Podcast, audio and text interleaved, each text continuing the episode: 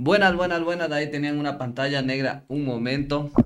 Era el, era una metáfora de la política de nuestro país. Era que les pareció, ahora hacemos arte abstracto aquí demostrando lo que opinamos de, de, lo que pasó este fin de semana, un acto de violencia en el fútbol ecuatoriano y también que lo que pasa en las calles, actos de violencia por todos lados, robos, sicariato, muerte y encima unos políticos que no sirven para nada y Guillermo Lazo anunciando que ya regresó, que ahora todo va a ser hermoso, que ya está bien del párpado y que va a seguir trabajando con tanto ahínco, decía, como viene trabajando. Y ahora me paré yo, ya que está todo, todo aquí, otra metáfora, ya, ya, ya regresé ya.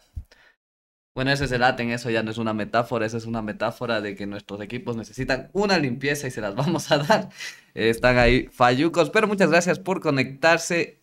Les mando un abrazo y después de este breve saludo los dejo con Andrés. Buenos, buenos a todas las personas. Gracias por conectarse el día de hoy. Ya saben, bienvenidos a este es un noticiero de confianza de las mañanas. Aquí, gracias a los miembros que ya están conectados, a Georgios García, a Andrea Díaz, también a Alex Dayo, a Patrick Velasco, que también, por cierto, gracias Patrick, que me avisó una cosa que había fallado en el Spotify, pero ya está corregido. Sebas Bacu, Nicolás Arrieta, Santiago Paredes, Jorge Rosero, Guido Duque, y a todas las personas y a todos los que no son miembros, pero que igual podrían ser miembros desde un dólar en adelante aquí en YouTube, tanto en Venerables como en BN Periodismo. Gracias. Pueden apoyar de esa manera y también pueden hacerse, eh, pueden hacerse miembros desde más dolaritos para que nos apoyen a nosotros. ¿Qué pasa? Ah, Ah, sí, sí, algo, algo está ahí que titila, algo raro, pero eso es... Ya saben que nosotros tenemos un poco a veces de mala suerte con esas cosas, a veces nos distraemos y hacemos mal, pero a veces tenemos mucha mala suerte con los equipos. Y eh, el día de hoy me acompaña Roque Rivas en los controles, eh, Doménica Sotomayor en lo cultural y en el switcheo de cámaras y Francisco Contreras me acompaña en las noticias del día de hoy. Nuestro Israel Carrasco, por si acaso estén preguntando. Sí, dejen en el chat sus deseos para Israel. Se encuentran completamente bien, más bien eh, tomó unas vacaciones sin permiso, así avisando última hora. Así que comenten qué creen de, de esa actitud del señor Terrible. Israel Carrasco. Igual comenten qué, qué sienten cuando les dejamos la pantalla en negro. Ya lo vamos a solucionar, quizás mandando un ratito una vez más al intro, mientras conectamos bien eh, algún cablecito que debe estar por ahí suelto, pero ya saben, siempre con las ganas de estar aquí con ustedes informando, dándoles la mejor actitud para que inicien su día.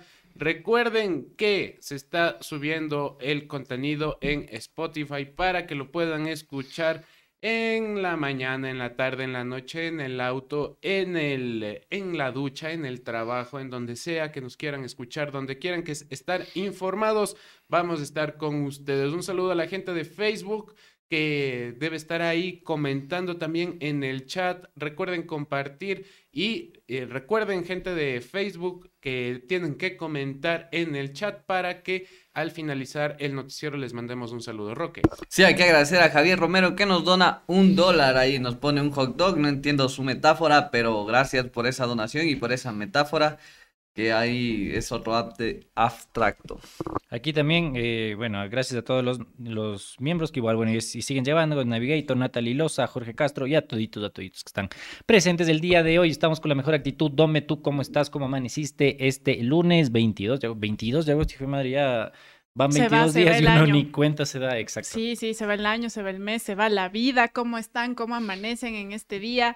Eh, por ahí me reía que veía que, que comentaban que salgan los haters del IRA ahora que no están, o son haters frontales. Creo que son haters frontales, les gusta decirle sus bellos comentarios a Héctor Israel el Carrasco cuando está aquí, pero de otra manera creo que no salen o no han salido de lo que pude ver. Confirmen si es que el audio está bien, confirmen si es que el video también está bien y nosotros comenzamos ya con los titulares. Comenzamos con los titulares porque la fiscal Diana Salazar revela detalles sobre el avance de las investigaciones en aduanas. ¿Serán los mismos avances que los Pandora Papers? Me quedan mis dudas. El presidente de la Corte Nacional de Justicia envió terna para el Consejo de la Judicatura. Los árbitros paralizan sus actividades tras agresión a un juez en un partido de la Liga Pro, que no es la primera agresión. Recordemos que en semanas pasadas pasó una agresión, pero por hinchas del Deportivo Quito. Jorge Yunda, el oro mero, no podrá candidatizarse a la alcaldía de Quito en las elecciones del 2023. Hay una pugna judicial ahí, nadie sabe qué hacer.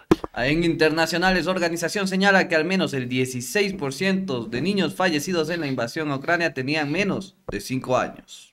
Y en cultural les voy a contar qué iniciativa de arte busca defender la vida silvestre. Ya les tendré todos los detalles. Comenzamos con las noticias porque la fiscal Diana Salazar, la 10 sobre 20, revela detalles sobre el avance de las investigaciones en las aduanas.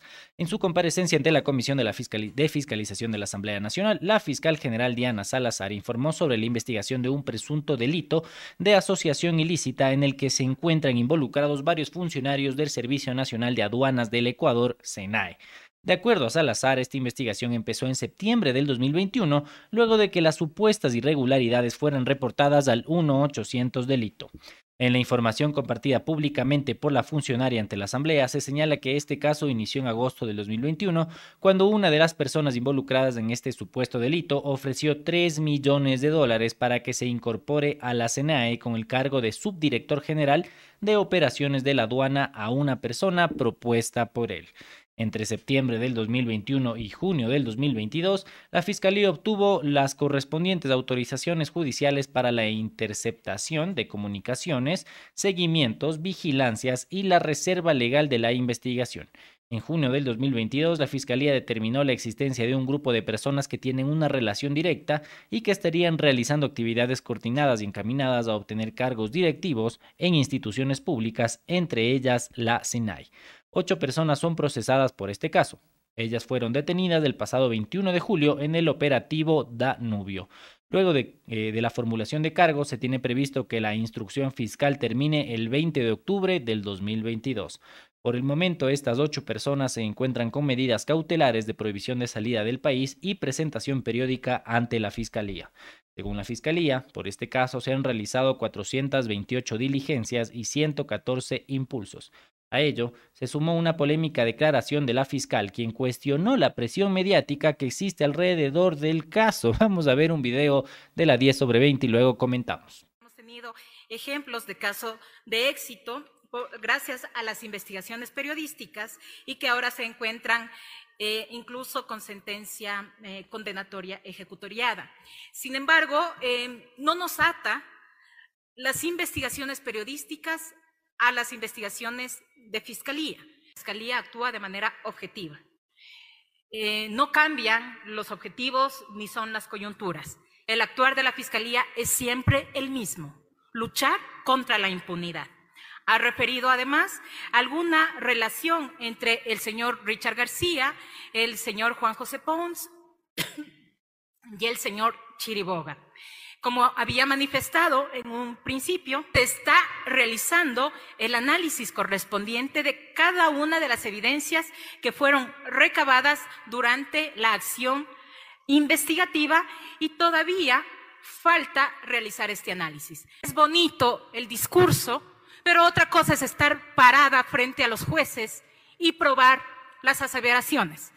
Todo lo que la Fiscalía plantea tiene que ser probado de manera objetiva, no para obtener los votos posteriormente, sino para obtener sentencias. ¿Y cómo se obtienen las sentencias? Con pruebas, con elementos. ¿Y cuáles son los elementos? Interceptaciones telefónicas, seguimientos, vigilancias, prueba documental. Con eso se realiza. No con las investigaciones periodísticas. Y que no se malinterprete, por favor.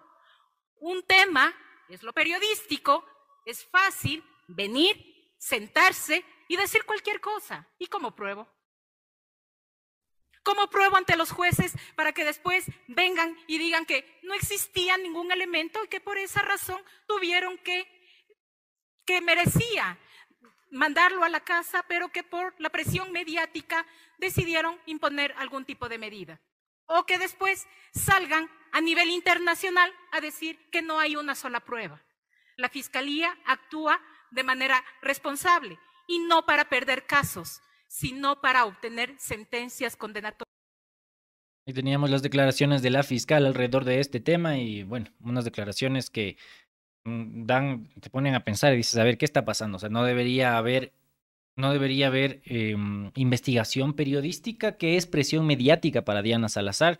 El hecho de que los medios estén interesados en tal o cual eh, investigación o caso en específico está mal, no debería ser así. También lo que dijo es que se había, que se había puesto en riesgo eh, la investigación por la, por la filtración de algunos documentos, por la elaboración del cuadro que justo vamos a ver en este momento, que me ayude Roque, que está en Messenger, eh, que lo podemos ver, que al parecer, según lo que, lo que denunció el periodista Anderson Boscan, en la parte de arriba, los duros, duros, duros serían Leandro Norero, recordemos quién es Leandro Norero, tenemos un video sobre él, el apodado El Patrón, que vivía en Guayaquil y que había cambiado de identidad que tenía un montón de dinero.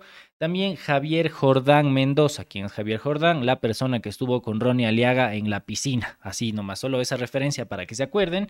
Y de ahí también a Víctor Ceballos Ceballos. Y de ahí hay todo un entramado, al parecer, de funcionarios que tenían que ver con esta red de corrupción, esta red de delincuencia que estaría involucrada en el tema de las aduanas del Ecuador. ¿Será que avanzan realmente estas investigaciones o será que la fiscal 1020 dice, no, no, o sea, es que no hay muchas pruebas?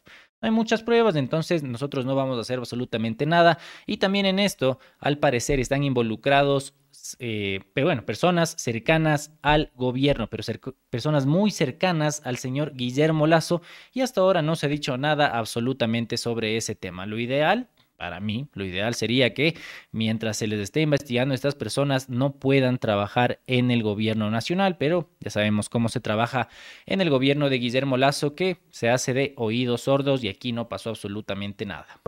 Sí, a mí en realidad eh, lo, que, mm, lo que me llamaba la atención era la actitud de Diana Salazar en la que ahorita sí, no, la prensa va a dañar el caso, la prensa eh, está difundiendo información que después no va a poder ser, poder ser utilizada, que la prensa esto. Recordemos cuando el señor Abdallah Bucaram fue detenido y la misma fiscalía había llamado a la prensa para que grabe en vivo su detención. Para prisión preventiva. Para prisión preventiva. Y eso, eso sí fue... Em, parte del, del, de la justificación de, de Abdallah para, para poder salir en libertad.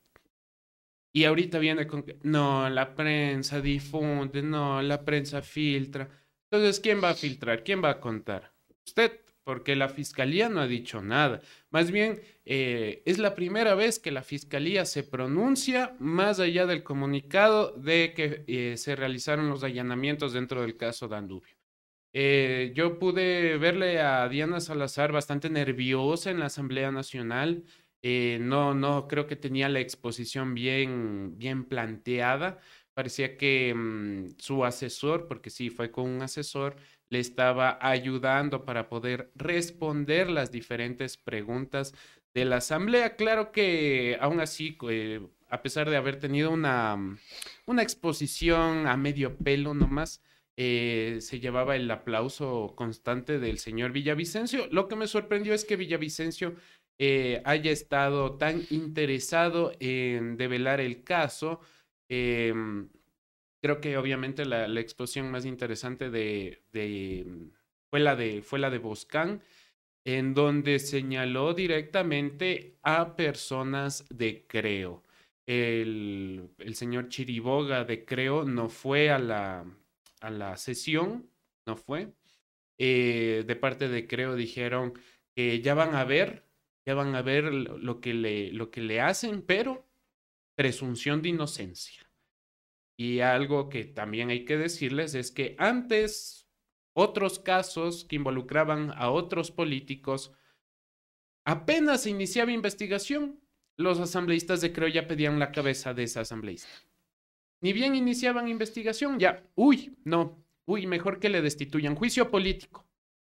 Y ahora que tocan a los suyos, silencio, no dicen absolutamente nada, no van a las sesiones, eh, y, son de, y son de transparencia y fiscalización, ¿no? Entonces, bastante preocupante lo que está pasando, como mencionaba Andrés, aparentemente hay gente vinculada eh, muy cercana al presidente, cercana a nivel personal, o sea, ya es otro nivel de, de posible corrupción. No sé qué opinen ustedes, déjenlo en los comentarios. Sí, aquí solamente les, les quería recomendar que lean un, eh, bueno, tiene sus cosas, ¿no? Este artículo también, un poquito criticables, pero pueden leer en el Expreso, hay un artículo que se llama Todos los caminos conducen al narco y nos da algunos datos como en resumen más o menos de lo que sería el tema de los escáneres, de los almirantes, de todos los que estarían involucrados y de los funcionarios también cercanos a Guillermo Lazo que están siendo señalados que como ya dijimos, el periodista Anderson Boscan ya lo denunció en la Asamblea Nacional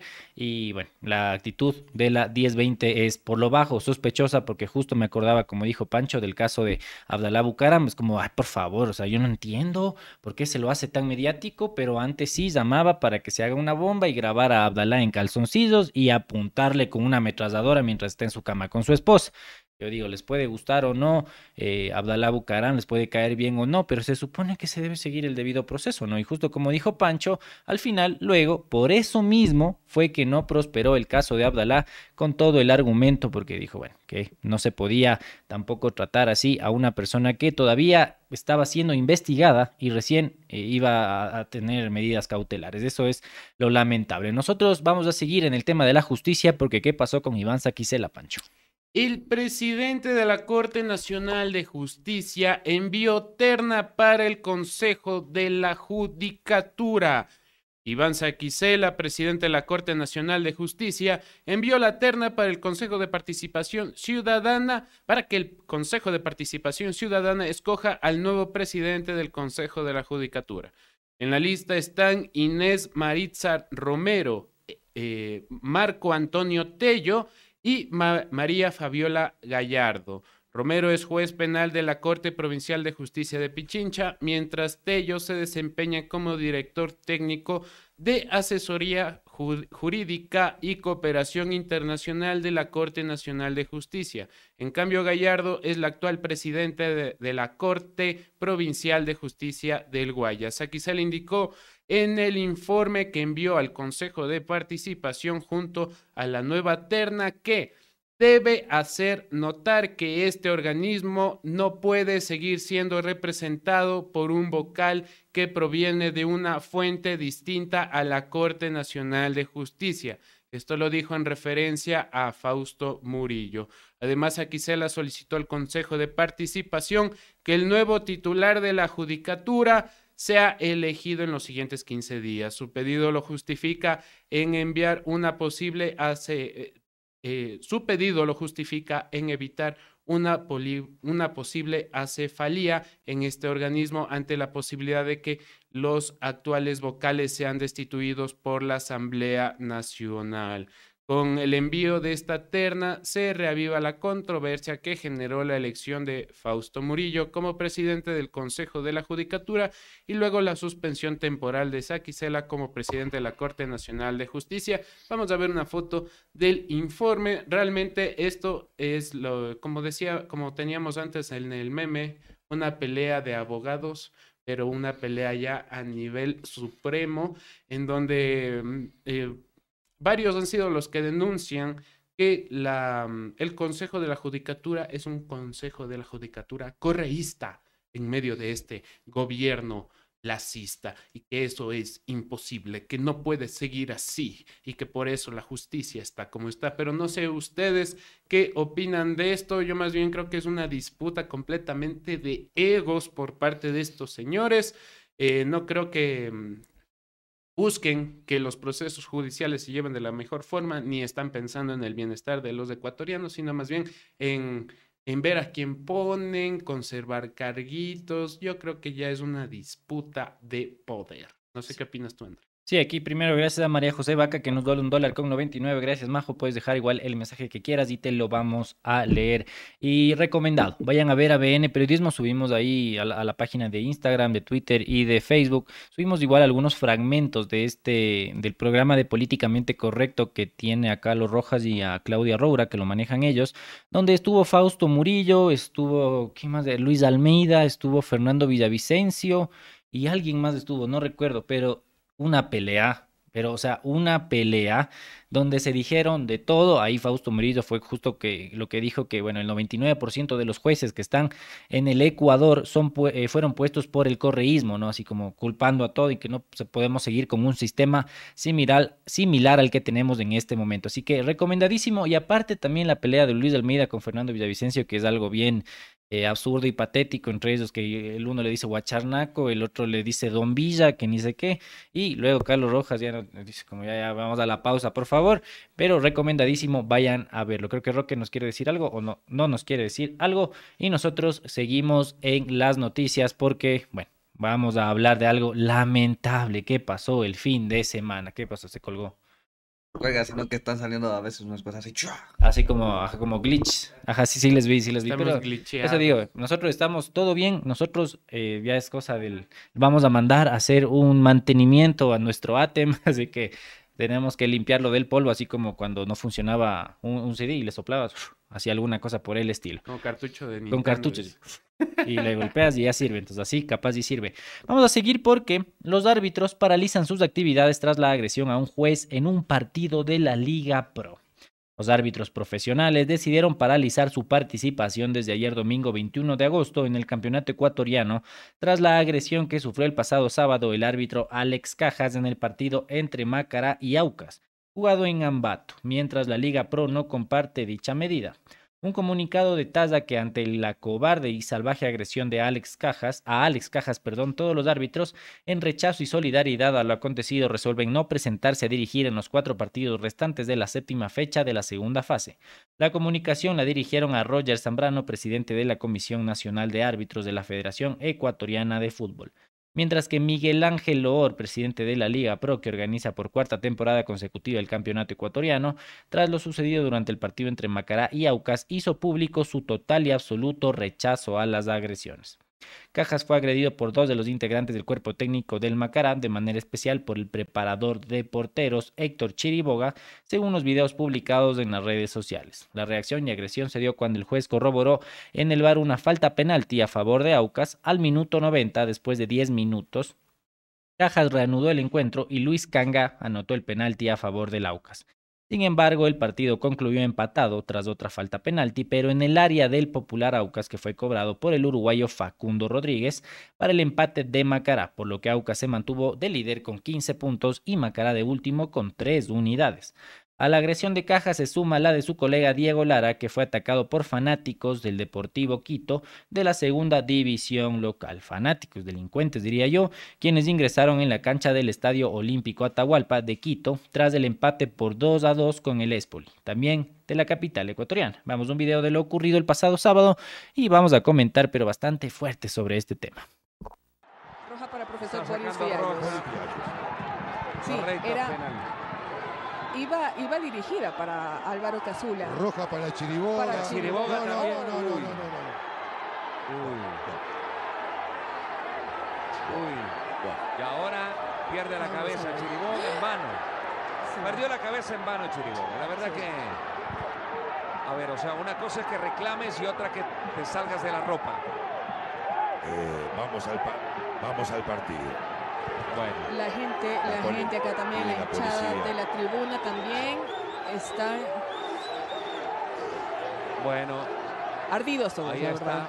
Sí, están todos molestos, fastidiados y es Es, es lamentable, ¿no? Cómo se vuelve un poco, mm, cómo la gente se va envalentonando a propósito de esto. Primero pasó con lo del Deportivo Quito, que un montón de desadaptados y delincuentes se metieron a la cancha a querer agredir al árbitro, porque no son nada más que eso, son delincuentes. Están metiéndose, queriendo agredir a una persona porque no pitó como ellos querían en un juego, en un eh, en el partido de un deporte, donde supuestamente la gente va a pasar bien. Como siempre se dice, ¿no? Hay familias, hay personas que ya luego retoman la confianza para ir al estadio, pero lamentablemente este grupo de delincuentes hacen de las suyas y se creen bravitos, se creen bastante hombres porque pueden manejar un puñal, porque pueden eh, golpear a la gente y eso es lo triste. Y también lo que pasa acá, ¿no? no solamente se da el nivel de estas autodenominadas barras bravas, sino que también pasa dentro de la dirigencia y dentro de los cuerpos técnicos. Entonces dices, si se supone de que ellos rechazan toda la violencia que hay en las gradas, pero ellos también ejercen violencia en contra de los árbitros, ¿qué esperan pues detrás de todas esas personas? ¿Qué esperan que, cómo esperan esperan que reaccionen las, otras personas con ese ejemplo supuestamente que se debería dar de personas profesionales. Pero ya, ya, ya, ya nos damos cuenta de cómo es el fútbol ecuatoriano cada vez más podrido, cada vez más viciado y cada vez más violento y poco original, porque se quiere parecer a ligas como la argentina o la chilena o la uruguaya, que lamentablemente son muy, pero muy violentas. Sí, es lamentable todo lo que pasó. Eh, creo que la, la, la dirigencia deportiva del Ecuador sí debe sentarse un ratito, conversar con todo el equipo técnico, conversar con los jugadores y también conversar con los hinchas. Porque, porque se puede, no sé si naturalizar este, esta idea de agredir al árbitro. Cuando no pita como nos gusta, pues vamos a pegarle. Nos metemos a la cancha a corretearle o que los equipos técnicos eh, actúen de esa forma. Solo falta que el pasabolas vaya y pegue al árbitro también. Entonces es algo realmente lamentable. Eh, como decía Andrés, es un juego, pero para muchos es mucho más que solo un juego, ¿no? Eh, obviamente para el equipo técnico es, es su trabajo, ¿no? Pero ya están acostumbrados al fútbol, ya saben cómo es el fútbol.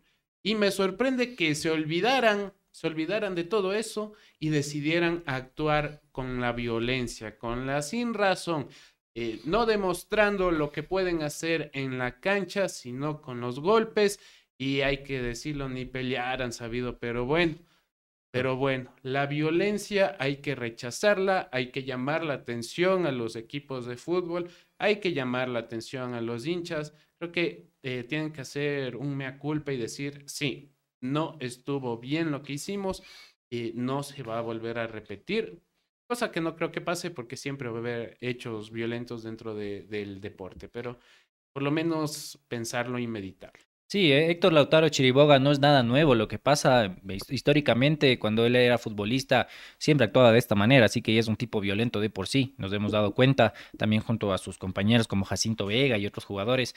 Pero, o sea, eso, eso no lo justifica. No puede decir, ah, bueno, es que yo, eh, y, y, las disculpas que pone, ¿no? Dice, no, es que todos los que vivimos con fervor este, este deporte nos damos cuenta de que la pasión nos rebasa en algún momento y no nos damos cuenta. Lo brother, imagínate, no sé, pues ahí se le, se le cruza a Carapaz, se le cruza a un fanático y le hace caer, yo digo, terrible, tiene que ser sancionado el fanático, pero eso justifica de que en algún punto Carapaz coja, llegue y le caiga a puñetes y le dé con una bicicleta al fanático, para nada, pues no, debería ser sancionado, porque para ser deportistas también deberías tener inteligencia emocional debería ser un poquito calmado, debería decir, a ver, ¿qué está pasando? Estoy corriendo, sí, me está perjudicando, sin embargo, yo no puedo ir a pegarle a una persona. Y también lo que se dice de las barras bravas, es verdad, la, las dirigencias son las que mantienen estas barras bravas. ¿Cómo es la dinámica? Porque ellos dicen, no, es que la pasión, ¿cuál pasión? Si ustedes viven de eso, las barras bravas viven de eso. Lo que pasa es, a ver, la dirigencia del Barcelona, la dirigencia de la Liga, la dirigencia del Nacional, cualquier dirigencia les entrega 500 entradas a los, a los, a los barras bravas les entrega gratis estas entradas. Y luego ellos venden al mismo precio que se venden en las boleterías. Entonces ellos sacan dinero de eso y sin trabajar, sin hacer absolutamente nada. Entonces obviamente tienen que defender sus intereses y por ahí es que van y por eso también nace la violencia y toda la desesperación de luego perder su, su nicho de negocio y su nicho de dinero. Sí, eh, dejen en los comentarios qué opinan de esto que sucedió que ya no es un hecho aislado el, el agredir físicamente, violentamente a un árbitro. Yo sé que van a decir, ay, pero en la liga de barrio siempre pasa, siempre pasa en, en el partidito, que no sé qué, que no sé cómo. Sí, pero no debería pasar. Si es que creen o consideran que el árbitro cometió alguna injusticia una corruptela deportiva, pues hay métodos de denunciarlo. Los medios de comunicación deportivos siempre están abiertos, bueno, no siempre ni todos, abrirle el micrófono a los dirigentes para que puedan poner su denuncia, dar su opinión sobre el partido. Pero les voy a hacer reflexionar una cosa. Muchos estaban en contra del VAR, ¿ya? ¿Cuál era la justificación? Que le quita sabor al fútbol, que le quita ese no sé qué, ese no sé cómo, que el árbitro no vio la falta, que sí vio, que si con el VAR no, no existiría la mano de Dios. Ya. Y cuando el árbitro se equivoca, le pegan. ¿Qué mismo? A ver, ¿qué mismo? Quieren, quieren esa cosita del fútbol, ¿no? Ese de, ese, ese no sé qué, que, que, el, que el árbitro no vea la falta, que si vea que el, que el dramatismo del jugador. Quieren eso, pero también agredir al árbitro cuando pasan eso que mismo quieren. O sea, no, nadie les entiende. Exacto, es como, a ver, pidieron bar, que por cierto es una cosa carísima. Pidieron bar eh, para que el fútbol sea más justo, que bla, bla, bla. Bueno, el, el árbitro ve, se puede equivocar también. Hay errores humanos en el tema del arbitraje. Nadie, está defendiendo aquí al gremio de los árbitros porque sabemos también que hay cosas bastante extrañas. De ahí, ponle la denuncia, dile, me parece que es un corrupto, me parece que es un partido amarrado, investiga la situación, perfecto, pero pegarle en serio, justo aquí lo que dicen un poquito, lo que demuestran es que son, son débiles realmente, no, no demuestran que son fuertes, lo que demuestran es que son débiles, que no son inteligentes, porque este tipo de personas no van a pasar a la historia del fútbol. No, a quien se recuerda en, en el fútbol es, por otras cosas. Pues. No recuerdas pues al que le estuvo pegando al árbitro al que le estuvo pegando al, al, uh, al a los hinchas o al que les, estuvo pegando a, a, otras personas. No, a, tú le recuerdas al que fue buen técnico, al que fue buen futbolista, al que fue buen dirigente. A ellos les recuerdas. Pero, bueno, en el caso de, este, de Rodrigo Paz, no, no mucho porque fue un corrupto también. Pero a esos les recuerdas, no les recuerdas a los otros. Entonces creo que habría que hacer un análisis realmente bastante grande y un mea culpa de todos los aficionados al fútbol, que muchas veces también decimos, no, que ni sé qué, pero también vamos a ejercer violencia y no solamente física al estadio, cuando no mete gol un jugador, se le insulta por su etnia, se le insulta por su orientación sexual o por cualquier cosa, y eso también es violencia. Pero nosotros sigamos con las noticias, Pancho.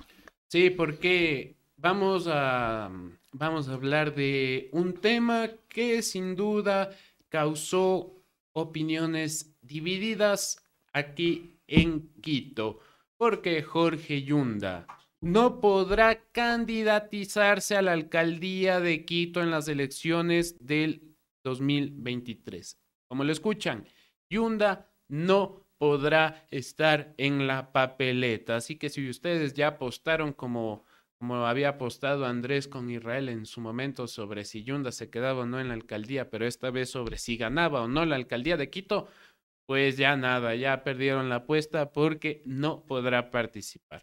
La noche del pasado viernes 19 de agosto del 2022 se retomó la sesión del Tribunal Contencioso Electoral en la que le quitaron los derechos políticos a Jorge Yunda Machado y no podrá candidatizarse a la alcaldía de Quito en los comicios del 2023. Esto ocurrió luego de que el miércoles pasado dicha reunión se suspendiera porque la defensa del ex alcalde recusó al juez Antonio Peña, dilatando aún más el proceso de cara a las inscripciones de candidaturas para las elecciones del próximo año. ¿Cómo inició el proceso? Ricardo Hernández, abogado del hoy alcalde Santiago Guarderas denunció por infracción electoral a a mediados del año pasado.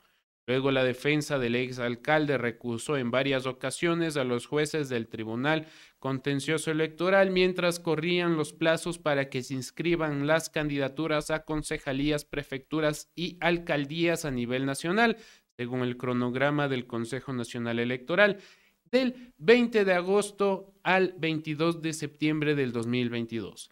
Y en este periodo el, tri el Tribunal Contencioso Electoral no resolvía la causa, Yunda podría inscribirse y su, eh, y su caso eh, tenía que analizarse nuevamente luego de que finalicen los comicios el 5 de febrero del 2023. No obstante, con la decisión de hoy, Eso ya no puede darse porque Yunda no goza de derechos políticos. Él, oficializó su candidatura para la alcaldía de Quito el 3 de agosto, tras las elecciones primarias realizadas por los movimientos que conforman la alianza Juntos por la Gente, que son Pachacutic, Pueblo Igual Democracia y Mover, antes Alianza País.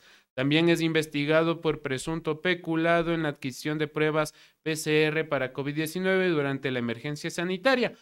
El señor Yunda. Vamos a ver em, cómo reaccionó el exalcalde de Quito en Twitter tras conocer la noticia. Por su parte, Santiago Guarderas aseguró que los tribunales le dieron la razón. Vamos a ver las declaraciones del actual alcalde de Quito y ex concejal amigo de Yunda. El Tribunal Contencioso ha resuelto que mi petición, mi demanda estaba fundada en derecho. Recuerden ustedes, yo soy abogado, lo único que he hecho es aplicar el derecho y ahora esperemos que tanto la Fiscalía cuanto la Contraloría actúen porque eh, así lo ha dispuesto el Tribunal Contencioso, se eh, haga el examen especial por parte de la Contraloría en lo que tiene que ver desde el tiempo en que ya no era alcalde, igualmente la Fiscalía por frente a la posibilidad de cometimiento de delitos como lo ha establecido el Tribunal. Y ahí teníamos las declaraciones de señor Santiago Guarderas. ¿Qué opinan ustedes? ¿Creen que fue um, mañosería para que Yunda no pueda participar en, en las elecciones del 2023? Analistas políticos están divididos. Unos aplauden que Yunda no pueda participar, otros analizan a profundidad el caso y lo ponen en un panorama mucho más interesante, que es, si Yunda no participa, están generando la imagen de un mártir político, de que existe persecución en contra de él, de que no le quieren dejar eh, participar porque tendría el apoyo popular. Recordando que Yunda no está nada mal en las encuestas, todavía no hay una encuesta que nos refleje la intención de voto, pero hay una encuesta de popularidad y reconocimiento de los candidatos, donde Yunda obviamente era el más conocido. Entonces, eh, digan ustedes en los comentarios, ¿creen que tiene que ver con persecución política? ¿Creen que estaba bien que Yunda participe o no en las elecciones? Yo personalmente, yo creo que la tarea de Yunda en estas elecciones era para eh, disminuir la capacidad de votos de otros candidatos, de otros candidatos que vienen de una opción cercana al correísmo. Pero em, con esto, realmente eh, ya no se puede decir que Yunda era el chimbador, porque ya no va a estar en la papeleta. Yo más bien creo que va a haber una disputa en este momento con Santiago Guarderas y los candidatos que representan a la derecha en Quito. O sea, eh, la señora, mm, ¿cómo se llama? La que salía en, en la televisión con Freddy Ehlers. Luz Elena Luz Coloma. Elena Coloma, amiga personal de Freddy Ehlers. Claro que sí. Eh, yo creo que, le, que la salida de Yunda le mm, causa problemas a ella, al señor Freile y al señor Patricio Alarcón. Sin duda. Eh, ¿Se congeló o no? Ah, no, yo creía que se había congelado justo la imagen, estaba pensando en eso. Sí se congeló. Ah, no sé. Yo es que yo no tengo play aquí, solo para que no se me acabe la batería. Alrededor de este tema, eh, creo que, bueno, seguimos ahí, pero vamos a ver un video de Jorge Yunda de la madrugada del día de hoy, o, o en la noche de ayer, me persigue en la noche de ayer, donde publicó que, bueno, Policía Nacional lo estaría amedrentando, que funcionarios del SNAI lo estarían amedrentando, que habían ido tres veces en la noche a su casa y algo bastante extraño. Vamos a ver los videos en este momento.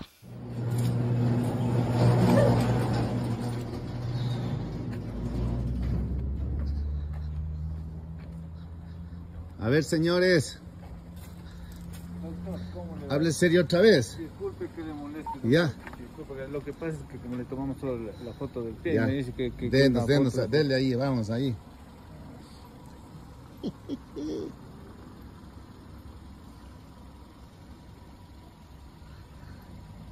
Listo. Ya, le to- ya nos tomamos, pues hable serio. Vamos de nuevo aquí. Ya. Las luces no se ven.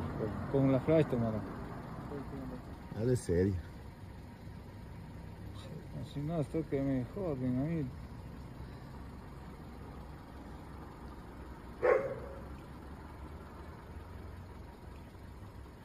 Listo, ya jefes.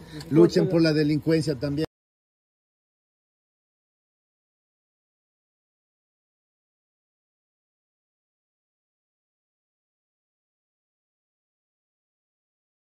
Manos de nadie. autoridad competente, entonces. No, yo también era autoridad competente. pues, Nunca mandaba a clausurar a nadie, a hacerle daño a alguien, a perseguirle a alguien.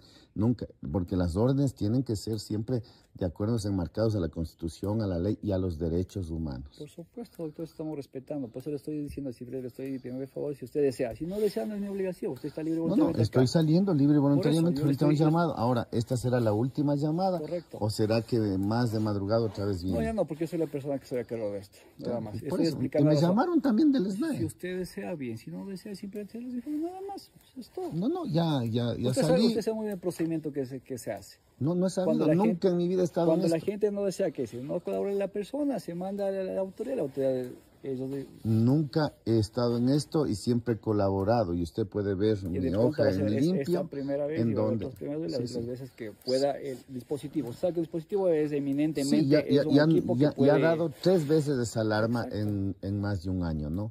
Lo que me han dicho es, venga por favor al SNAE que les revisen. He ido, me han revisado y ha estado otra vez ahí. Y están esos informes así. Lo que me causa, digamos, un poco, diríamos, eh, eh, curiosidad es que ya vinieron los señores dos veces. Le estoy explicando, yo soy funcionario del SNAI. Le estoy explicando, doctor, por favor. Chuta, Y más luego viene el del ejército, dirá, yo no soy de la policía, yo soy no soy del SNAE, soy del ejército. Bueno, muy bien, gracias. Muchas gracias. Usted es inteligente y conoce el tema. Muchas Gracias, mayor, un gusto, no pasen bien, una buena noche. Ya, ya, gracias. Teníamos a Jorge Yunda también y su denuncia de que le estaban acosando en su casa, de que fueron tres veces en la noche a tomar fotos afuera de su casa, que no sabe qué ha pasado. ¿Ustedes qué opinan? ¿Ustedes creen que fue acoso, que la policía está actuando bien, que el SNAI está actuando bien, que no sé, es justificado de que vayan en la noche a tomar fotos a la casa de Jorge Yunda? ¿Qué es lo que está pasando? No sé, a mí me parece un- siguiendo lo que dice Jorge Yunda, que esto no, lo- había pasado, me parece un poco extraño. No puedo decir de que le doy la razón a Jorge Yunda para nada, porque habría que tener un poco más de contexto también con lo que pasó, si sonó el grisete, se intentó hacer algo con el grisete, alguna situación. Sin embargo, bueno, no sé ustedes qué piensan. Pongan un más uno si están a favor de Yunda y pongan un menos uno si dicen no, Yunda es un corrupto y deben ir a vigilarle todo el día a su casa. En realidad yo creo que sí es algo bastante extraño. Bastante, bastante extraño. Em, creo que también se debe anal- analizar que yo no creo que Yunda quiera escapar en este momento. ¿A, dónde se va a ir? Si quieres ser alcalde, ¿para qué? Claro, o sea, ¿a dónde se va a ir? Creo que sí se debe criticar a la Policía Nacional en este, en esta, en este momento, no en este instante, en este hecho que vimos, porque primero está haciendo perder el tiempo al oficial. El señor policía, que fue en la noche a ver a Jorge Yunda, estaba perdiendo completamente su tiempo ahí.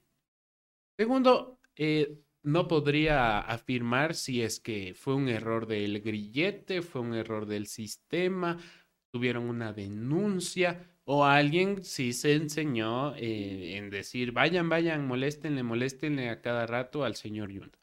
No podría afirmarlo, pero es lo que está apareciendo porque no somos, no somos ingenuos, vivimos en Ecuador. Yo no he visto que hagan ese tratamiento con un delincuente común que está utilizando grillete por violación y tiene arresto domiciliario. Yo no he visto ese accionar, no he visto que le vayan y le visiten, eh, que vean si todo está bien. Más bien saben aparecer ahí con puñal en mano, usando el grillete en la calle. Entonces, un llamado de atención, ¿no? Parece que eh, lo de la justicia selectiva sí se está aplicando, pero mm, de- deben ser transparentes las cosas, deben ser transparentes. Tampoco es que somos ingenuos para no darnos cuenta. Eh, si, si va la policía a las 3 de la mañana a tu casa, Andrés, y ya te timbra tres, eh, tres cinco veces, que es testigo de Jehová? ¿o qué Sí, o pasa? sea, es como, brother, ¿qué, qué quieres? O sea, y aparte tomando fotos a mi casa. Digo, con alias Morado, ¿qué pasó? Con alias Morado él no tenía grisete, no le... No, no se supone que debían controlarle y él fue el que puso el explosivo en Cristo del Consuelo, ¿no? Alias Morado. ¿Le vigilaron? No le vigiló nadie. Con otras personas que también están, como dice Pancho, con puñal robando y con el grisete ahí de artefacto de, no sé, como bisutería, ahí no les, no les buscan. Pero eso digo, o sea, y siempre es, uno a veces dice algo, critica alguna situación y le dicen, eres yundista, para nada. Si Jorge Yunda tiene que irse a la cárcel por todas las cosas que le están investigando, por el tema del hijo, por el tema de las pruebas PCR, etcétera, etcétera, etcétera, que se vaya a la cárcel si tiene que ir a la cárcel. Sin embargo, el acoso policial es distinto. Ahí sí hay que tener, a ver, poner un freno y decir, a ver, pero ¿por qué está pasando esto? ¿Por qué vienen a timbrar a la casa tres veces en la noche a tomar fotos y no dan una explicación clara de lo que está pasando? O sea, yo creo que ahí en ese, en ese caso sí tiene la razón Jorge Yunda y aquí ponían justo que hay como posiciones muy extremistas, que del un lado si le apoyas a Yunda, si no le apoyas a Yunda, yo creo que sí hay que ver los matices en todo este tema de, de- de- del, del exalcalde de Quito, porque sí hay cosas bastante extrañas y con coincidencias, pero ya sabemos que en este país las coincidencias no existen para nada y por ahí ponían, Pancho decían, la policía perdiendo el tiempo es una redundancia, decía. es que, es, verdad, es una redundancia porque ahí dices, si viniera de un organismo, o sea, si van a la casa de Jorge Yunda, un organismo de élite, que yo digo, qué bestia, qué confiable que es ese organismo de élite de la Policía Nacional, digo, algo habrá hecho. Algo habrá hecho, ¿qué habrá hecho este señor, el oromero? Eh, no sé, algo, se capaz se quiso quitar el grisete, pero de ahí un patrullero, un funcionario del SNAI en la noche, dices, "Mm, por lo bajo, sospechosísimo. Ustedes pongan sus hipótesis descabezadas, pongan sus hipótesis absurdas en la caja de los comentarios para nosotros poder leerles y reírnos un ratito, porque, bueno, así nosotros cerramos las noticias nacionales. El día de hoy no había muchas noticias nacionales y también yo les quería preguntar algo para, serio, podría ser un llamado también para Brian Chaparro, que es nuestro libretista del Buenas Buenas, que pongan un más uno si quisieran que, bueno, damos todas las noticias y luego al final esté una noticia buena todos los días. Porque me he dado cuenta de que siempre damos noticias malas. Es inevitable en un país como este, pero alguna noticia buena habrá pues por ahí. Así que pongan un más uno si quisieran una noticia buena, pongan un menos uno y dicen, no, yo quiero escuchar solo noticias malas, solo noticias malas y nosotros les haremos caso. Obviamente no van a subir el número de noticias, solamente se quitará una, la menos relevante. La- Pancho. yo, yo sí estoy en contra de la noticia positiva, Andrés. Sí, ¿por qué? Sí, porque yo digo, si hay noticia positiva, pues esas ya salen donde, donde están los amigos de los que quieren dar la noticia positiva, porque creo que no hay noticia positiva No, pues, pero digo de, de un deportista, pues. Es deportista, dices, digamos, ganó, ganó tal persona una medalla en tal lado, dices, pucha de aplaudir. Ay, pero pues. sí lo decimos, pues cuando pasan esas cosas extraordinarias, sí lo decimos. No me dice que no decimos nada bueno en este programa. Pero bueno, y Roque, una encuestita de ser, pues Roque. Sí, aquí ¿qué ve? Patrick Velasco y está bien, ¿cachas? O sea, es, es bueno también preguntarles, dice el Patrick, dice, yo no, no, debe haber la noticia mala al final para que la gente se ponga a pensar de lo que pasa en mi país, es verdad. También dice Natalie Loza, dice, yo no quiero noticias buenas, si hace falta alguna buena noticia de vez en cuando, Pro Andinalza, Daniel Mena dice, pero hay que rebuscar bien, eh, ponle en la mitad, dice ahí. Claro, o sea, tampoco queremos dar, eh, a lo que yo voy no es dar la impresión esa de que, como dice Diego Ordóñez, de que hay que amenizar las cosas, ¿no? Así como, ah, bueno, es que nos están robando y nos están matando, pero se ganó una medalla en los Panamericanos. No para nada, sino también si quisieran, podría ser una opción, pero les dejamos a su criterio porque ustedes son los que nos ven todos los días. Y antes de seguir con las noticias internacionales, quiero hacerles un anuncio porque si ustedes quieren pautar en este maravilloso y hermoso espacio, pueden escribir al 0999860434, repito, 0999860434. Ya nos quedan unos pocos buzos también para que ustedes puedan llevarse a sus casas y también podemos conversar. Les mando los paquetes publicitarios para que pauten en el Buenas Buenas, en el Notimemes, en el Flashback, en la billetera o en el cuarto oscuro. Así que ya saben, tienen un montón de posibilidades ahí para pautar y para que su marca sea reconocida. Sí, ya saben que pautar con BN Periodismo es pautar con el éxito, porque su marca, su negocio, su servicio va a llegar a una cantidad impresionante de personas que nos están viendo. Solo en este noticiero ya hay un montón de personas que nos están viendo en vivo, tanto en YouTube como en Facebook, y después un montón de reproducciones que se van a dar en el transcurso del día. Así que agradecerle a esa linda gente que nos está viendo y que hacen posible que nosotros podamos continuar aquí. Y un poquito hablando de lo de la noticia noticia positiva del día, la buena noticia. Nos llamamos buenas, buenas, ¿no? O sea, noticieros buenas, buenas, ¿no? Es buen periodismo. pero, pero está ahí, ahí está bien la contradicción, ¿no? Ahí está bien. Suena bonito, buenas, buenas y todo. No, robaron, mataron gente. No, no es que nos divertamos haciendo eso, pero es la realidad del país. Así que se lo, se, lo aguantan, gente. Sí, y yo recuerdo que creo que es en el Rojo Vivo. Me parece que es al Rojo Vivo. Ese programa de crónica crónica roja que dan en Telemundo. La eh, tenían el segmento de la noticia linda, la noticia bonita, no me acuerdo exactamente, pero sí tenían. O sea, justamente al finalizar el programa tenían la noticia buena del día. Y siempre era como que un perrito salva a una familia de patos en un incendio.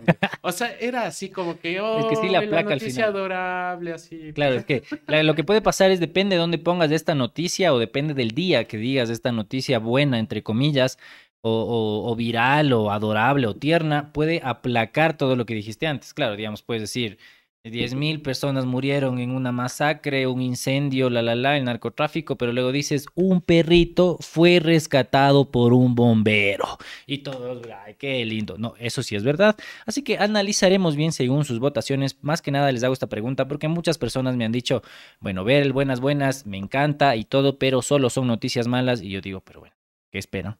Si eso es lo que estamos viviendo en el país. Esa es la realidad. Y me dicen, no, pero si hay otras cosas buenas. Digo, puede ser, pero quizá son menos lamentablemente en el momento que estamos viviendo. Así que analizaremos muy bien la encuesta que ustedes nos mandaron. Y seguimos con las noticias internacionales en este momento, porque organización señala que al menos el 16% de niños fallecidos en invasión a Ucrania tenían menos de 5 años. Al menos el 16% de los niños muertos en Ucrania desde la invasión de Rusia el pasado febrero era menor de 5 años de edad. Según denunció ayer domingo 21 de agosto la organización Save the Children, reporta la agencia de noticias AFP. El informe recordó que entre el pasado 24 de febrero y el 10 de agosto al menos 942 menores han padecido el impacto de la guerra con 356 muertos y 586 heridos en esta franja de edad, de acuerdo con datos del Alto Comisionado de, de Derechos Humanos de Naciones Unidas. De ese total de fallecidos, del 16,5% tenía menos de 5 años, mientras que del total de heridos, el 13% tenía menos de 5 años. La ONU subrayó que Save the Children también ha advertido de que el número total de víctimas es probable que sea mucho más alto, al tiempo que precisó que la mayoría de muertos y heridos verificados está causado por el uso de armas explosivas en áreas urbanas muy pobladas. Sonia Kush, directora de Save the Children en Kiev, señaló que aunque los niños en Ucrania no tienen que ver con las causas de guerra, son los más afectados. Además dijo que están creciendo con el sonido de las bombas y viendo cómo sus casas y escuelas son destruidas mientras que sus amigos y familiares resultan muertos o heridos. La activista insistió en que los menores necesitan tanto ayuda humanitaria como esperanza para que confíen en que esta guerra acabará, que podrán volver a sus casas y que tendrán un futuro prometedor. Bush también señaló que sin un apoyo significativo y un cese inmediato de las hostilidades, Ucrania no solo se convertirá en un cementerio para más niños, sino también para las esperanzas y los sueños de los menores. Noticias terribles que nos llegan desde Europa, desde ese primer mundo al que le encanta estarse bombardeando cada cierto tiempo allá en el viejo continente. ¿Ustedes qué opinan? ¿Qué piensan sobre esta noticia lamentable? ¿Creen que va a seguir la guerra? ¿Creen que ya se va a acabar? ¿O por qué creen también que se está dando la guerra? Y así cerramos las noticias internacionales y vamos a darle la bienvenida a Dome, que ella sí nos trae buenas noticias, noticias culturales, noticias artísticas y vamos a escucharla. Bienvenida, Dome. Sí, muchas gracias, Andrés. Aquí, bueno, estaba riéndome, leyendo sus comentarios. Por ahí, si es que no estoy mal, la encuesta dice que 68% de nuestros... Eh, encuestados dicen que sí, una noticia buena o feliz, y el 31 dice que no. Entonces ahí tenemos una, una mayoría que sí quisiera. Quizás habría que, habría que pensarle cómo, cómo hacerle, cómo matizarle. Y definitivamente, bueno, lo que yo he podido ver y entender en tanto en mi tiempo afuera de, del Buenas Buenas y de este bellísimo emprendimiento como una, una común ciudadana que no, que no tenía una, eh, digamos, una cercanía con el periodismo como tal, es que las noticias malas siempre venden más. Entonces, también eso yo creo que es una de las cosas por las cuales siempre están ahí mucho más presentes.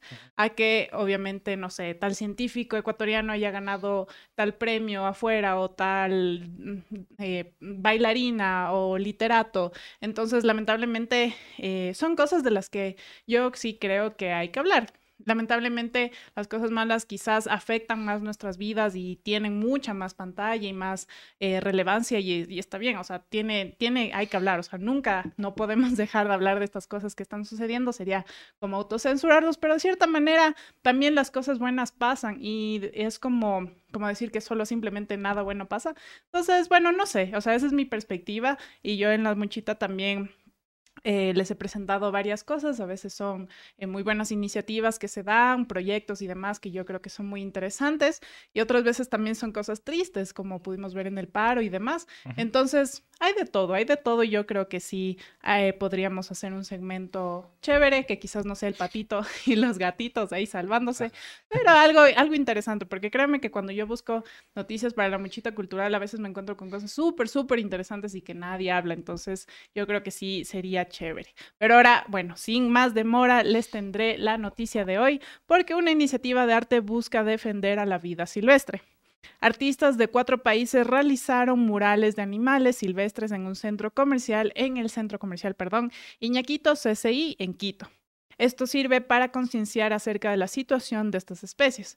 La iniciativa se conforma en el marco de la campaña Tu casa no es mi hábitat, financiada por la Unión Europea, que a su vez es parte del proyecto Alianza por la Fauna Silvestre y los Bosques, que busca combatir la compra y venta de estos animales. Eh, perdón, ahí se me movió un poco. Eh, ya, en el Art, eh, Art Walk 3D Festival, los, eh, los, visitantes podrán ver retratados animales como loros, cóndores, monos y tortugas gigantes. Como su nombre lo indica, se utiliza la técnica 3D, la cual aporta la dimensión de volumen a un dibujo plano, permitiendo ver una figura que parece cobrar vida al enfocarse con una cámara. Ahí vamos la elaboración de un cóndor todavía no, no acabado, si Roque me ayuda con esa foto. Uno de los artistas se refirió a la experiencia que tuvo al pintar un jaguar en tercera dimensión, diciendo a F que poderlo plasmar fue algo icónico, poderle dar eh, otro sentido al jaguar, no como el típico realista, sino usar colores contundentes que para el público se impacte al ver al jaguar sobresaliendo del espacio. Y ahora veamos al famoso jaguar. Para Alberto, otro de los artistas involucrados en la iniciativa, el arte es un medio de comunicación universal, mientras que para su colega Zarango, el arte urbano es trascendente y no tiene fronteras, por lo que aspira a que sus temáticas sobre la biodiversidad influyan para revertir las temáticas, eh, las dramáticas, perdón, cifras de tráfico de especies con fines de domesticación. Asimismo, se espera que por medio de la exposición los padres expliquen a sus hijos que así como a ellos no les gustaría separarse de su familia, eso tampoco se debe hacer con los animales silvestres.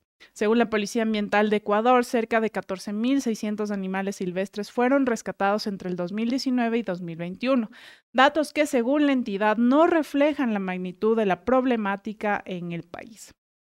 Entonces, bueno, el, día de hoy, hablando de, animales y de noticias positivas, eh, tenemos esta, esta interconexión entre el arte con un fin social, eh, el de resguardar la vida silvestre de los animales de nuestro país, que a veces salen igual noticias muy, muy terribles que encuentran, yo que sé, un mono en, en, en una habitación, en no sé, en Quito, eh, que lo tenía una familia, o que el tucán trataba, o sea, una persona, un turista trataba de sacarse un tucán eh, en un tubo de PVC, me acuerdo muy claro esa noticia, eh, y, y, demás, ¿no? En, en, Galápagos normalmente se tiene mucho más cuidado de estas de estos temas, pero creo que en el país en general todavía no, o sea, no, no se conoce mucho sobre cuando se trata de eh, domesticarlos, cuando se los tiene en malas condiciones, se los saca de su hábitat o también eh, se los trata de exportar de alguna manera y que obviamente esto es terrible. Entonces ha, ha llegado esta iniciativa que justo estaba viendo, bueno, se terminaba el día de ayer,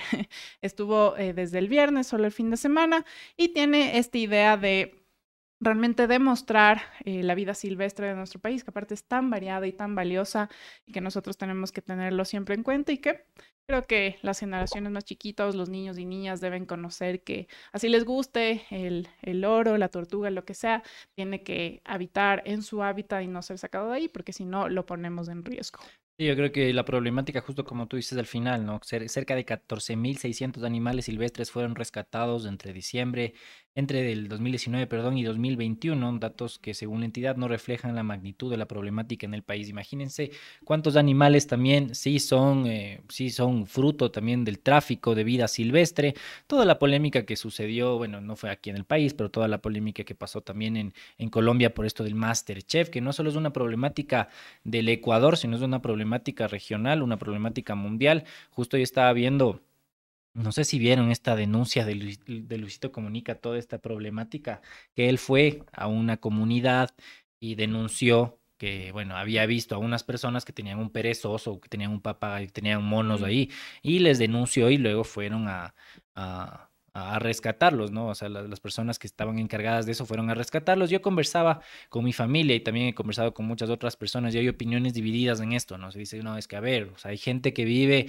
con ellos, es distinto, yo digo, pero ¿por qué tenerles amarrados, no? O sea, y es como ya sacarles de su hábitat. Otros dicen, no, eso es tráfico de vida silvestre, es tráfico de vida animal, no debería darse, es totalmente condenable. Yo creo que hay opiniones divididas, no sé ustedes qué creen. También a propósito de la gente que vive en la selva y que adopta a estos animales o que les tiene amarrados estos animales. Yo justo en eh, cuando me fui recién a Manaví, a San Clemente, veía a una gringa por ahí caminando con un mono amarrado aquí en su, en su hombro. Y digo, ¿qué es eso? O sea, eso no es un animal doméstico, no puedes tenerlo así. Por más de que no, es que el monito, que ni sé qué, no, es un animal que tú debes entregarlo a las, a las autoridades y a las personas que saben cuidarlo, ¿no? Y a las personas que también deben, eh, deben tenerlo.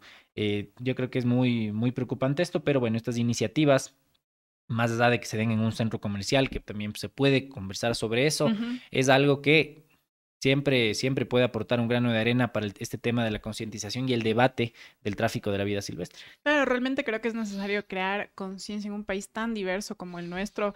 Somos un, o sea, realmente es, eh, bueno, se me va el dato ahorita, pero es que es tan grande la fauna y flora de nuestro país que, es, un potencial gigante el que tiene nuestro país y el que nosotros mismos debemos estar conscientes. Creo que a veces nos falta eh, tener en cuenta eso de, saber y valorar lo que tenemos y decir, bueno, no, ajá, no me voy a llevar el monito solo porque se ve bonito, eh, así sea para, para una foto, lo que sea, sino dejarlo ser y, y tratar de proteger también su ambiente, que bueno, ahí sí entramos en un, en un debate súper grande, porque bueno, no solo es de esto, sino qué estamos haciendo con nuestros bosques, qué estamos haciendo con el agua, qué está pasando con la minería, que obviamente todas son acciones del seres, de los seres humanos que de, impactan y muchas veces de manera negativa a la vida de, de estos seres, ¿no?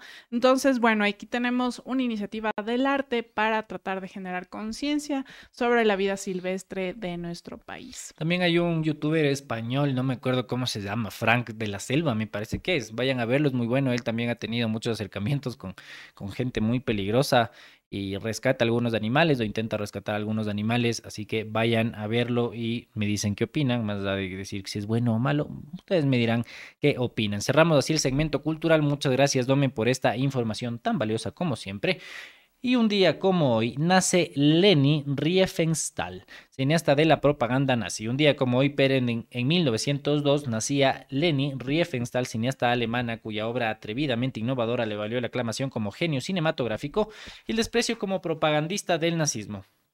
Aunque su técnica cinematográfica revolucionó la historia del cine mundial y Riefenstahl es hoy considerada una de las mejores realizadoras del siglo XX, su carrera quedó trunca después de la derrota de Adolf Hitler y su amigo personal en la Segunda Guerra Mundial. Riefenstahl innovó en el arte de realizar documentales con un uso brillante de las imágenes, la música, la edición y la experiencia técnica con tomas en cámara lenta, teleobjetivos, grúas, rieles y planos con múltiples cámaras, entre otros artilugios. Sus documentales, entre los que se destaca Olimpia, que retrató las Olimpiadas de 1936, sentaron las bases del cine documental moderno e introdujeron nuevas técnicas que ampliaron los horizontes del cine en general.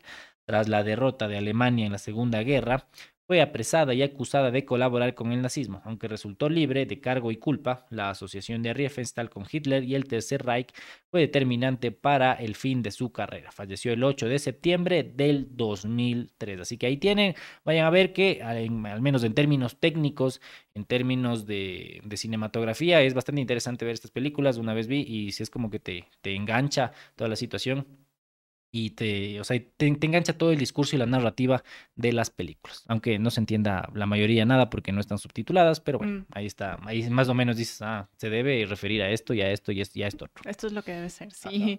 Y un día como hoy también se llevó a cabo la conferencia de Potsdam el, en 1945. Esta fue eh, una reunión llevada a cabo en Potsdam, Alemania, entre el 17 de julio y el 22 de agosto del 45. Los participantes fueron la Unión Soviética, el Reino Unido y Estados Unidos, los más poderosos de los aliados que se derrotaron, eh, que derrotaron a las potencias del eje en la Segunda Guerra Mundial. Los ejes de gobierno de estas tres naciones eran el secretario general del Partido Comunista, Joseph Stalin, el primer ministro Clement Attlee y el presidente Harry S. Truman, respectivamente. Se decidió que las cuatro potencias que ocupaban Alemania recibieran las reparticiones de la guerra de las zonas que se les había asignado.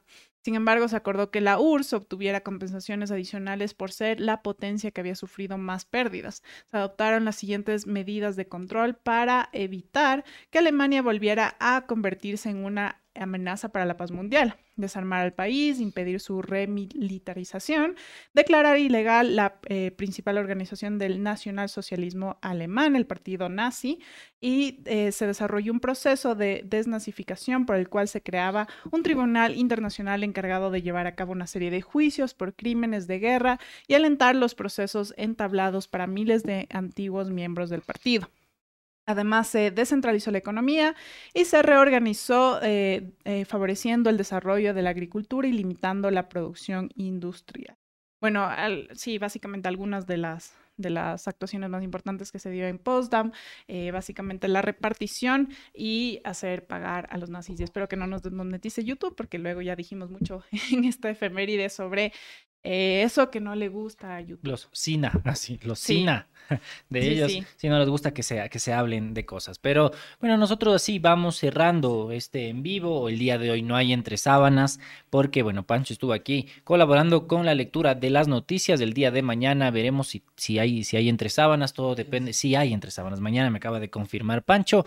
Así que pilas con eso. Nosotros estamos subiendo igual los programas al Spotify el viernes. Realmente me olvidé de subir el programa completo, pero voy a subir la entrevista de Luisa Maldonado y el día de hoy sí voy a subir también el noticiero completo para las personas que quizá no escucharon desde el inicio, bla, bla, bla, están en un lugar donde ustedes no quieren gastar eh, los datos en YouTube o están en la casa o están en el bus y no quieren sacar el celular, le ponen en Spotify, se ponen los audífonos y van escuchando tranquilamente este buenas, buenas. Así que pendientes de eso, vayan a ver todos los productos que tenemos también en Venderables, ya se subió el cuarto oscuro, se subió también el flashback de la anterior semana, mañana se sube otro flashback, nosotros siempre subiendo contenido para ustedes y también ayer se subió un video sobre la consulta popular. Vayan a darle cariño, vayan a darle amor, comenten, denle like. Si quieren, comenten cualquier cosa, pongan hola, qué lindo, cualquier cosa, porque esas interacciones nos sirven un montón para que YouTube nos siga recomendando. Eso nomás, a mí me pueden seguir en redes sociales como arroba quema tu cabeza en Twitter y en Instagram como Andrés Burbano 6. A Pancho síganle como Contretao en todas sus redes y a BN Periodismo como arroba BN Periodismo.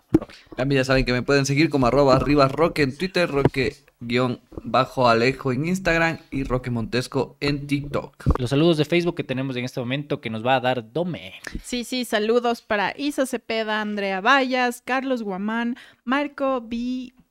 CH. y sí, esos son todos. Muchas gracias por vernos también. Desde ahí, eh, estaba, eh, por ahí vi un comentario de Patrick que me preguntaba si es que vi el cuarto oscuro. Sí, lo vi. Estaba súper interesante sobre los gigantes en Loja. Bueno, es interesante porque Loja tiene cosas muy, muy curiosas, muy, muy curiosas. Yo, yo bueno, que mi familia es de allá, he escuchado unas historias realmente eh, fantásticas, con todo el, el, peso de la palabra, es, o sea, súper emocionantes y súper... Eh, que parecen no reales, ¿no? Entonces hay que eh, dilucidar también desde dónde será, pero sí, o sea, realmente eh, cosas súper interesantes que han pasado por allá. El tema de los gigantes, creo que como bien lo ponía Roque, es algo que, que se ha dicho, chuta, hay, hay eh, menciones desde la Biblia y, y, en varias culturas, entonces me parece súper interesante y bueno, nada, o sea, yo conocí, había escuchado un poquito aquí y allá sobre el tema, pero si es que quieren conocer más, vayan a ver ese cuarto oscuro que me pareció súper chévere y, y, nada, con eso ya vamos cerrando, vuelvan mañana, sí. nosotros estamos de lunes a viernes eh, desde las 8 de la mañana con todas las noticias que ustedes deben conocer y... Eh, sí, solamente saluditos a la gente de YouTube, que no me olvidé, a Daniel Mena, Alex Dayo, Patrick Velasco, Diego Zamorano, a Francisco Contreras, que es un fan de aquí, Daltón, eh, Sandro Río Naula, Cris Andrade, Jorge Ortega, Juliana, Natalie Loza, Pro, Andy Nalza y a todas las personas. Y sí, Loja tiene un montón de cosas, lo de Vilcabamba, lo de los uh -huh. gigantes, los vivancos, mentira. Un montón de cosas tiene por ahí, bastante extrañas y bastante raras. Nos vemos, gente, un besito para ustedes. Adiós, nos vemos mañana a 8 de la mañana.